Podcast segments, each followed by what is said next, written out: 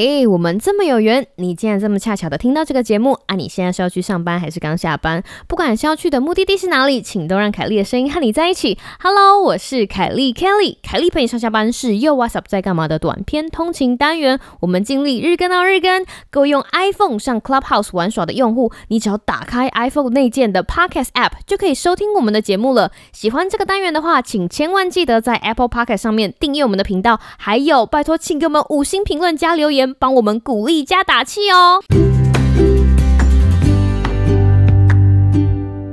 ！Hello，各位听众朋友，大家好啊！嘿，这个礼拜还是应该有凯莉陪你上下班，对不对呢？那为什么这个礼拜没有凯莉陪你上下班呢？其实是因为山姆太辛苦了，所以我就很私心的把这个礼拜定为山姆。粥，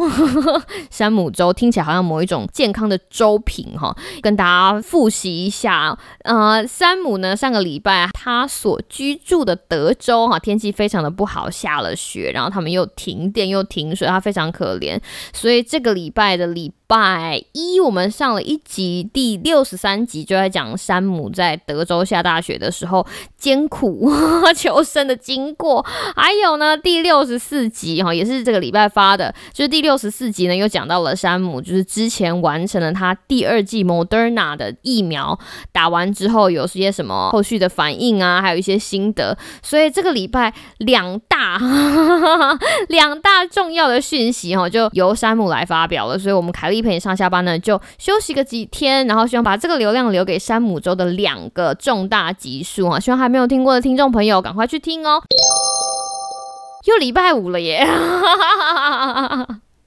好快啊，真的好快，又礼拜五了。我想要跟大家分享的一件事情呢，是有一些狗真的超体贴。那事情是这个样子的，就是上个礼拜我帮朋友照顾狗，然后他的狗呢，其实也是一只米克斯。我们为了让这只狗跟我原本的狗阿波相处，其实我们有做一些训练，细节呢我会放在新的望眼妙语，那请大家之后上了之后再去听。不过要跟大家讲一下我的心得，因为它是一只我以前从来都没有接触过的大狗，它比较大，它大概比阿波大个两倍大，所以它的体型还蛮大的。不过这只大狗有一个非常特别的特性，就是它非常的温柔。如果阿波的温柔是嗯温柔，那这只大狗的温柔就是非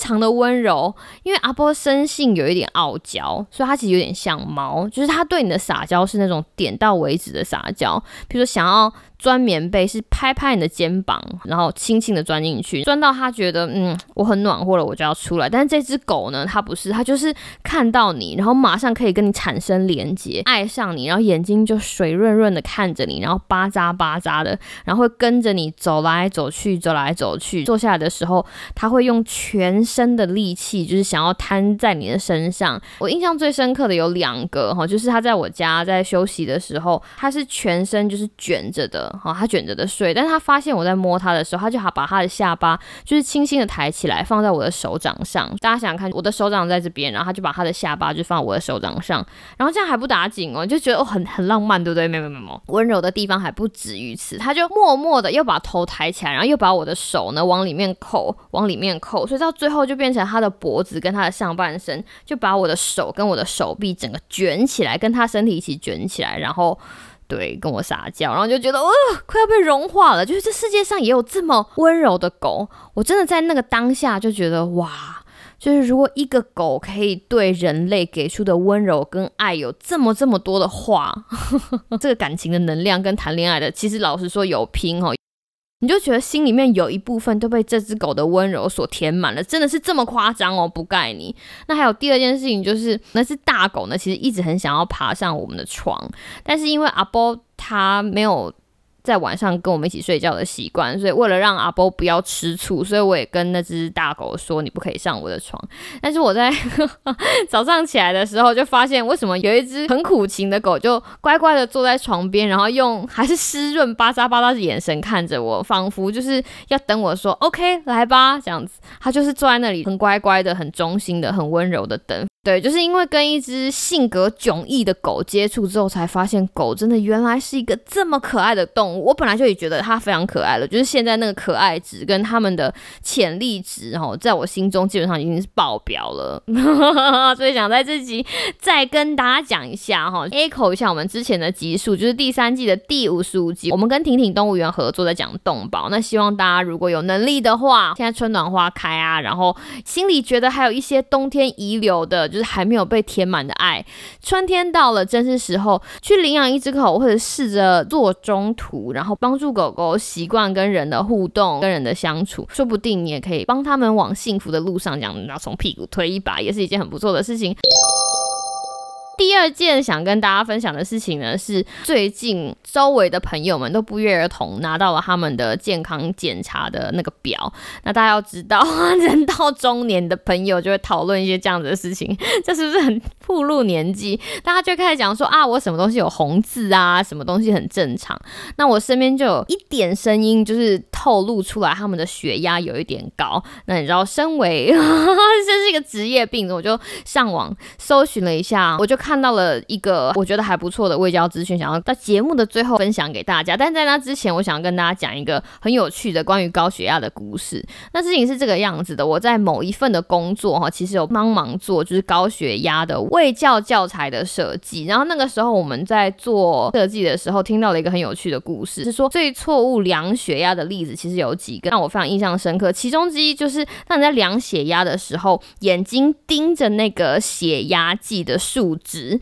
因为当你很紧张的时候，你知道你就量，然后你就发现，呃，你越看那个数，想说，哎呦，这数值怎么越来越高？然后你就越紧张，然后越紧张又盯着那个数字，又 就会越高。那个时候的当下，你的数值就没有办法正确的反映你身体的血压的数值，哈。所以跟大家讲一下，如果你在家里要量血压，千万不要盯着那个数值看。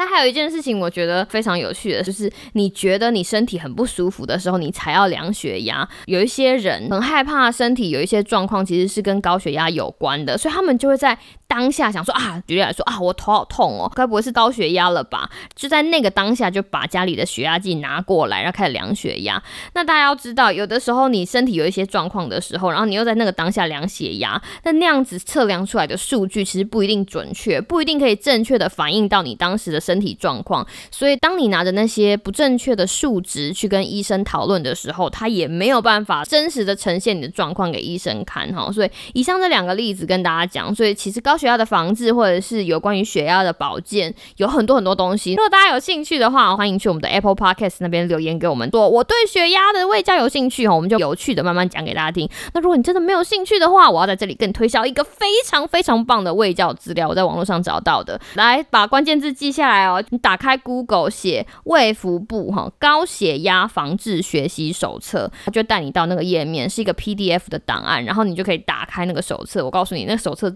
制作的非常精美，而且非常的平易近人。该 cover 的，我觉得都 cover 到了。先看看说，哎，你有没有家人曾经有高血压，或是你是不是现在血压也偏高，或者是你觉得我可能生活形态没有很好，我或许会不会也是高血压的族群，你都可以下载来看看。它的资讯非常的简单、清楚，而且有趣，好不好？我认真的觉得，其实台湾在很多方面都有很多很多的资料，只是我们可能有的时候没有知道那个关键字，我们就不知道怎么样获得那个有用。用的资料。今天就把这个关键字跟这个卫教手册的来源跟大家分享，希望大家听完了凯莉跟新狗狗邂逅的故事